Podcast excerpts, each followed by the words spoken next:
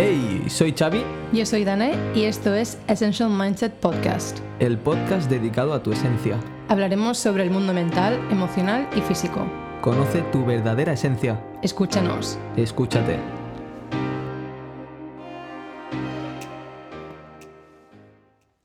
Bienvenidos una semana más a Essential Mindset Podcast y feliz año a todo el mundo. Espero que hayas pasado un fin de año súper guay y nuevo año.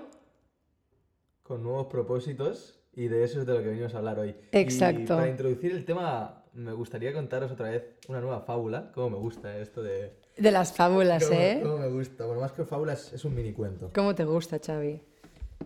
Bueno, esto era una vez eh, tres cerditos que vivían en un poblado y en consecuencia de un temporal, de una tempesta, cayeron sus tres casas donde vivían. Eh, quedaron totalmente destrozadas y justo coincidía que faltaba muy poco para que la manada de lobos que pasaba cada año pasase por ahí. Entonces, claro, se vieron con cinco días solo para reconstruir sus casas. El primero de ellos decidió que, bueno, mm, ¿cómo que una nueva casa? ¿Cómo que, uff, lo veo yo muy lejos? ¿Para qué, no? Si me puedo esconder seguramente entre algún escombro. Y decidió quedarse descansando sin hacer nada porque, ¿para qué? se decía. El segundo dijo, esta es mi oportunidad de construir mi palacio aquí, mi palacio real. Y empezó, vamos, tenía unos proyectos increíbles, una, una visión de su nueva casa, era, iba a ser la más grande. Y, eh, empezó a construir. El tercero simplemente se marcó que quería reconstruir su casa, quería mejorarla, mejorar los nuevos materiales, analizó qué materiales tenía tiempo de traer a falta de cinco días y así poder empezar a, hacer su casa. A los cinco días, cuando ya iba a pasar la manada de lobos, el primero se dio cuenta que estaba sin casa, se acercaban todos y parecían ser un poco más de lobos que el año pasado. El segundo se quedó a medias, solo llevaba cuatro tochos enormes y muy bonitos, pero cuatro que no formaban una casa ni de broma, y en cambio el último ya estaba dentro resguardado. A todo esto, creo que ya os podéis imaginar cómo acaba el cuento, pero igual no siempre se tiene a un cerdito como el último cerca. Y esto nos ayuda a entender qué tres tipos de personas hay cuando nos proponemos los propósitos de Año Nuevo. Hay el típico que dice, propósito de Año Nuevo, ¿para qué? Si eso no sirve para nada, yo paso, no sé qué, es mentira, nadie lo consigue, no sé qué. Luego tenemos las personas que se marcan objetivos muy generales, nada realistas y no se planifican y son las que normalmente se acaban rindiendo a las pocas semanas o se olvidan de sus objetivos. Y luego tenemos a las personas que desglosan bien sus objetivos y son las que consiguen llevarlos a cabo. Entonces vamos a hablar de los beneficios que conlleva marcarse unos propósitos de año nuevo. Sí, sí, voy a, voy a ser breve en esto. Y yo básicamente cuando me viene el propósito, ¿qué beneficios tiene un propósito? Mm, yo me voy a dos bandas. La primera es que te da un rumbo, obviamente. El tener una meta, eh, al final, te evita estar dando palos de ciego durante todo el año y más o menos ya sabes hacia dónde ir. Igual el camino cambiará, pero bueno, ya hablaremos luego de la flexibilidad que, que puede tener nuestro camino o no. Y aparte del rumbo, te da realización, te da satisfacción. Y eso nos va muy bien a todos porque hablaremos más adelante de, qué puntos tiene que tener nuestro, nuestro propósito. Pero el hecho de a pequeñas dosis ir viéndonos capaces de, de conseguir tal, de conseguir lo otro, de llegar eh, el fin de año que viene y ver que hemos sido capaces de conseguir ese, ese propósito, ese sentimiento de capacidad al final nos irá sumando e irá reconstruyendo un poquito a poco nuestra autoestima que igual a lo largo de nuestra vida se ha ido deteriorando un poco. Igual no, ¿eh? Pero bueno, eh, el sentirnos capaces nunca está de más y el sentirnos con un rumbo tampoco está de más. Entonces, a partir de aquí, mm, vamos a hablar cómo marcarse un buen propósito, qué, qué estrategias o qué tenemos que tener en cuenta. Y hablaremos de seis ítems, de seis cosas a tener en cuenta para marcarnos un, un nuevo propósito. La primera, obviamente, es marcarse el propósito, marcarse el objetivo, la meta donde queremos llegar. Pero sobre todo, que sea suficientemente importante en cuanto a términos emocionales, que tenga un para qué. Y con esto quiero decir, eh, vale, pues mira, mi nuevo propósito va a ser ir al gimnasio. Pues tú lo formulas así, te lo formulas a ti así, igual mm, es como que no tiene el suficiente valor y a las 3, 4 semanas que veas que tal, dirás, oye, pues mi propósito era ir al gimnasio, he ido 4 semanas a tomar por saco. ¿sabes? He ido. Entonces, claro, tiene que tener otro tipo de formulación y es, ¿para qué quiero ir? Oye, pues mira, me estoy viendo que físicamente no me gusto cuando me miro al espejo. Me estoy viendo que subo tres escaleras y estoy agotado. ¿La salud es suficientemente importante para ti? Pues igual el quiero mejorar mi salud, voy a ir al gimnasio, voy a tal, es otra forma de formular tu propósito que, que te llega más, que te hace vibrar bastante más de lo que te hace un quiero ir al gimnasio. Y el segundo ítem, eh, Dana, cuéntanos. El segundo creo que es uno de los más importantes y de los que menos se hacen y es crear metas y submetas. Es muy importante de un objetivo que quieras conseguir en un año poder desglosarlo en, pequeños mini objetivos y que sean posibles, que te veas capaz de hacerlos en un mes vista. Por ejemplo, no es lo mismo decir, no, es que yo quiero ir al gimnasio cada día. Vale, sí, pero no puedes empezar el día uno ya yendo siete días a la semana porque al final te vas a quemar. Es mejor empezar con un objetivo de, vale, voy a empezar esta semana, iré una o dos veces al gimnasio. Y así durante tres semanas. Cuando eso ya lo hayas conseguido, sube al número de días. Vale, pues ahora quiero subir a tres veces a la semana. Y así poco a poco incrementar ese objetivo y al final conseguirás em, ir los siete días.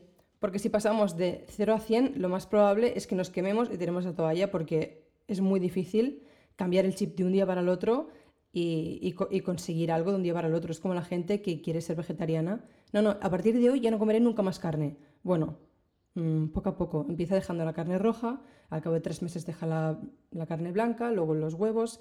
Es mejor marcarse objetivos poco a poco que marcarse uno muy grande desde un principio y abandonar a las semanas.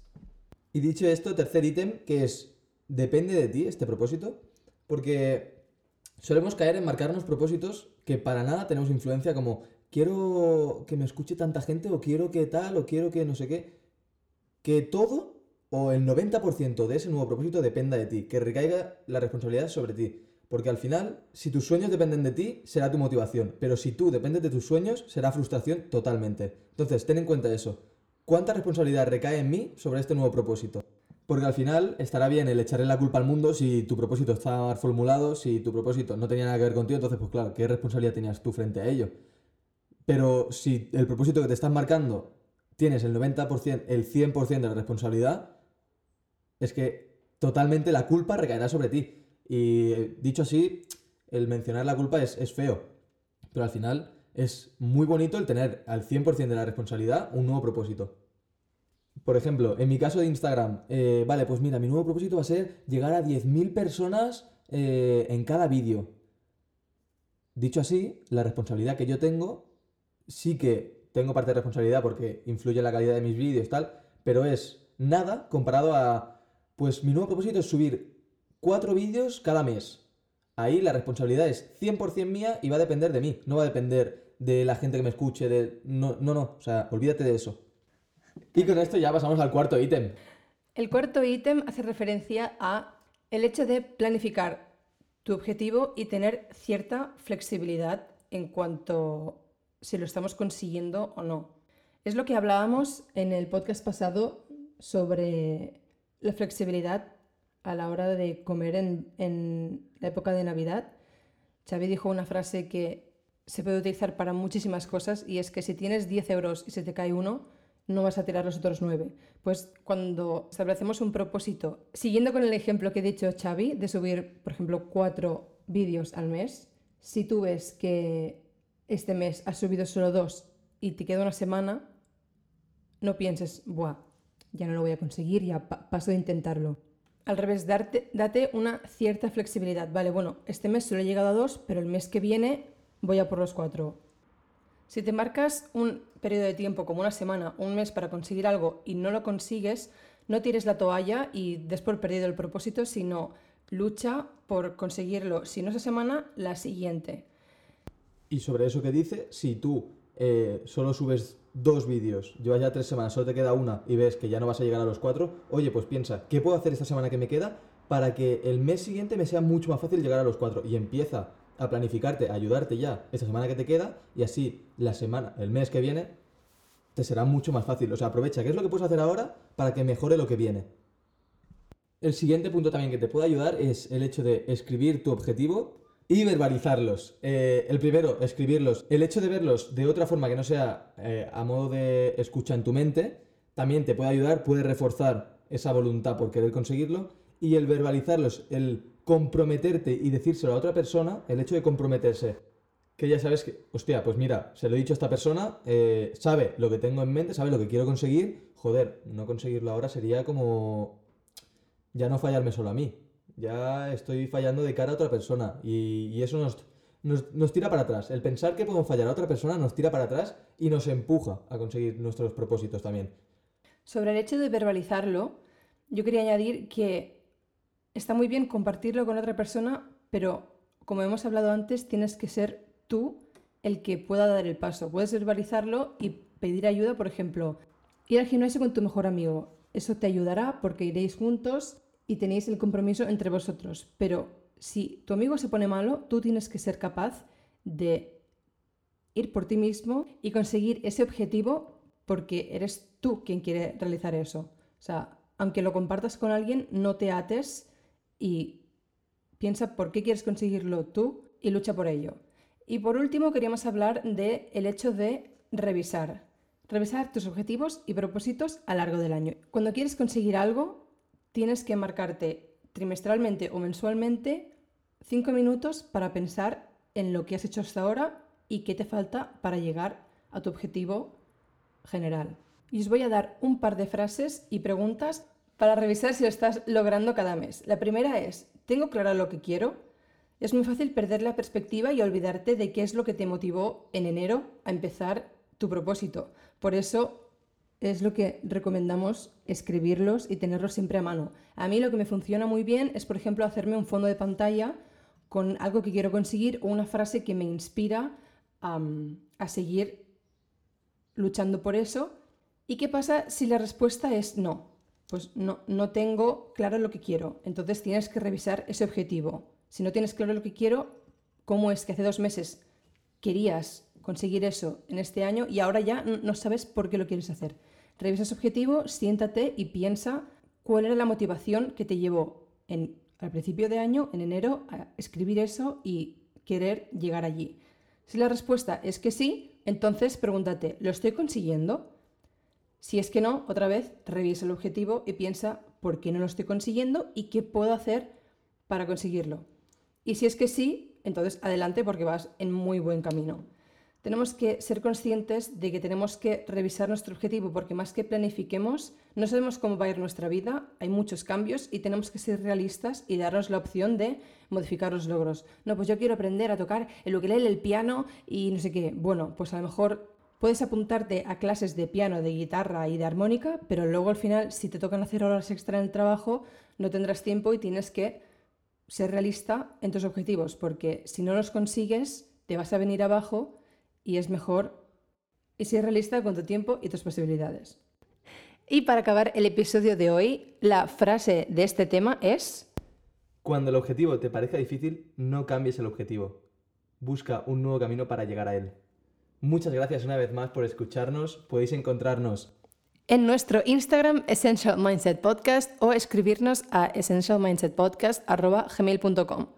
A mí me podéis encontrar en Instagram o en YouTube como Dana Mackay y a mí me podéis encontrar en Instagram como Xavi Sabate. Muchas gracias y feliz año nuevo.